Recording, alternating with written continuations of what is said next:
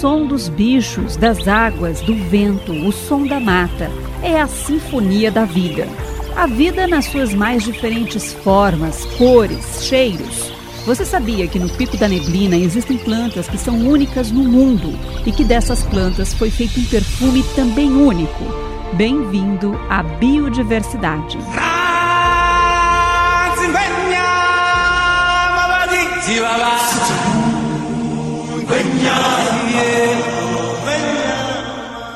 22 de maio é o Dia Internacional da Biodiversidade, a diversidade biológica, diversidade de animais, de plantas que garantem um sofisticado equilíbrio ao planeta Terra.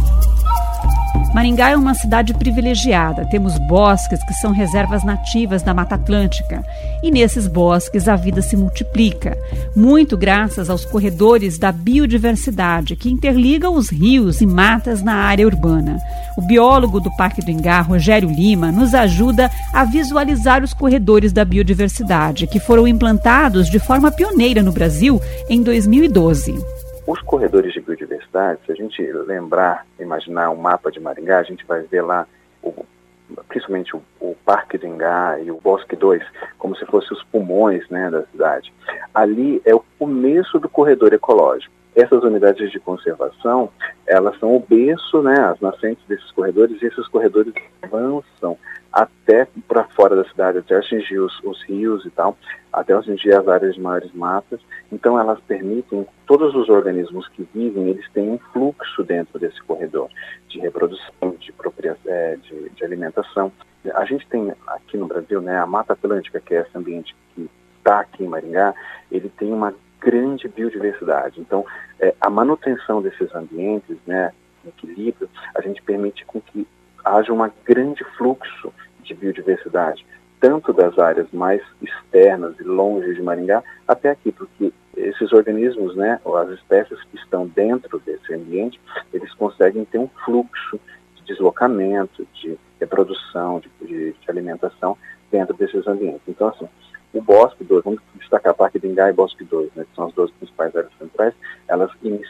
e elas, se você olhar para a imagem, elas formam um grande corredor onde que as espécies podem se deslocar dentro desses ambientes. E com a urbanização a gente tirou muito dos ambientes naturais que eles viviam. Então, assim, a manutenção desses ambientes, desses corredores, permitem que a gente impeça a extinção de muita quantidade dessa biodiversidade que existe na Mata Atlântica.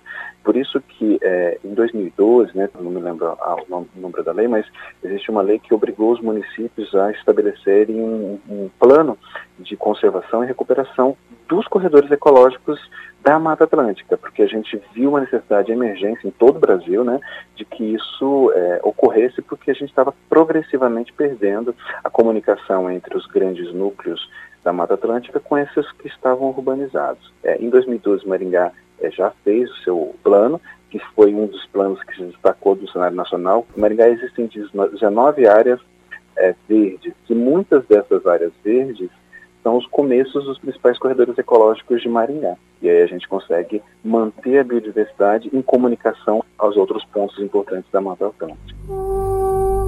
A biodiversidade é tão importante que está na essência da própria sobrevivência humana. O homem, que é um predador, pode até nem perceber, mas quando promove a extinção de uma espécie, coloca em risco toda uma cadeia de seres e ambientes.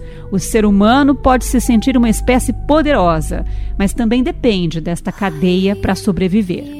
Por isso, é tão importante que os governos cuidem da biodiversidade de seus territórios, protejam a fauna e a flora, diz o ex-prefeito de Maringá e colunista da CBN no Paraná, no quadro Cidadania e Sustentabilidade, Silvio Barros. A biodiversidade, na realidade, produz o equilíbrio de determinados ecossistemas. É uma cadeia. E quando essa cadeia é rompida, algumas espécies são mais afetadas e elas começam a perder a sua capacidade de sobrevivência dentro dessa cadeia. Os seres humanos, como o predador maior de todos, ele também sofrerá esses impactos. Quando a gente elimina determinadas espécies, tanto de plantas quanto de animais, nós podemos estar eliminando alguma coisa que seria essencial para nos curar de uma determinada doença e, e a gente nem sabia. A biodiversidade é interessante porque é, ela é analisada e estudada de forma endêmica. Existem plantas e animais que só ocorrem em determinados lugares do mundo. Eles não estão em todos os lugares, eles são endêmicos, são específicos daquela região. Mas a importância que eles têm pode ser para toda a humanidade. Alguns remédios que foram sintetizados, por exemplo, de plantas da Amazônia, são soluções para o mundo inteiro. Substâncias, determinados princípios ativos, eles têm muito valor, principalmente no mundo dos fármacos, dos medicamentos. E aí existem, então, tentativas, e algumas muito bem sucedidas, de se eh, levar material genético para outros lugares do mundo. Eu morei na Amazônia muitos anos, vivi muito proximamente deste problema. Muitas vezes a gente via lá operações da Polícia Federal prendendo pessoas que estavam transvestidos de cientistas, na realidade fazendo é, a biopirataria. E, mas tem muita gente séria fazendo um trabalho fantástico. Eu tive a oportunidade também de trabalhar com uma equipe que foi ao Pico da Neblina e eles capturaram lá o cheiro das flores que só existem no Pico da Neblina e mais nenhum outro lugar do mundo. São flores endêmicas que só ocorrem naquela situação. E eles conseguiram capturar o cheiro das flores e depois produzir um, um perfume lá na França chamado neblina. E o mais interessante, eles, os cientistas, perceberam que as flores emitem cheiros diferentes durante o dia e durante a noite e o perfume neblina foi feito uma versão noturna e uma versão diurna. Olha que coisa espetacular. Isto é o que se pode fazer com a, com a diversidade biológica. E o Brasil, é, Luciana, tem algumas histórias muito interessantes de pirataria, né? Por exemplo, o Brasil, há mais de 100 anos, é o maior exportador de café do mundo. Mas o café não é uma planta brasileira. Ele foi trazido para cá, a gente aprendeu na escola, né? Que ele foi contrabandeado para o Brasil por Francisco de Melo Palheta em 1727.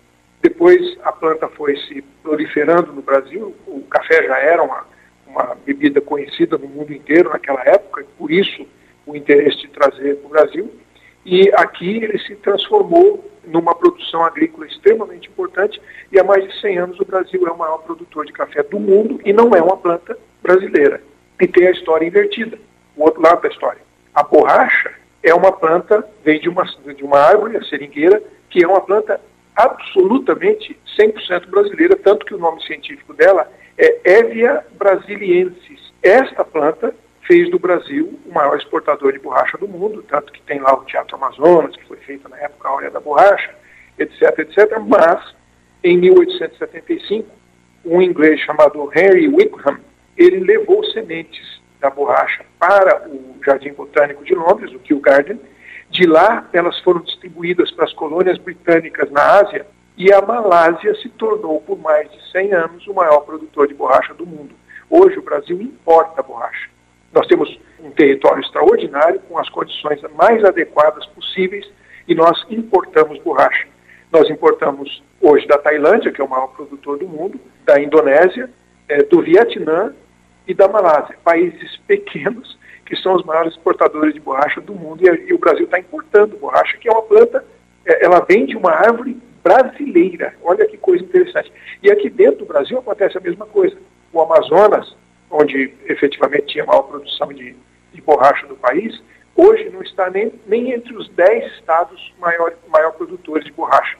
São Paulo é o número um. Olha que coisa interessante. Então, esse processo ele, ele é muito importante na economia global, porque tudo isso vem da diversidade biológica. Olha a importância que isso tem dentro do contexto. Quando a gente fala de proteger o meio ambiente, de preservar a biodiversidade, muita gente pensa que isso é, é ideologia, que é coisa de eco-chato. Não, nós estamos falando de economia, nós estamos falando de emprego, nós estamos falando de é, soberania nacional Hoje o Brasil é grande exportador de água, de produtos agrícolas. O que, que é um produto agrícola, se não é biodiversidade? É, a soja, milho, o trigo, o açúcar, tudo isso vem de plantas. Plantas estão dentro do contexto da biodiversidade e são extremamente importantes na economia macro e micro na nossa vida. O feirante é microeconomia, mas o que, que ele vende? A grande maioria deles vende biodiversidade, frutas e verduras, elementos vivos, né, de diferentes espécies. A vida protegida agradece. Neste período em que a Terra freou por causa do coronavírus, muito se falou na recuperação de ambientes, na retomada de hábitos de animais, entre outras curiosidades. É o planeta revelando aos humanos o poder da natureza, que precisamos respeitar e cuidar.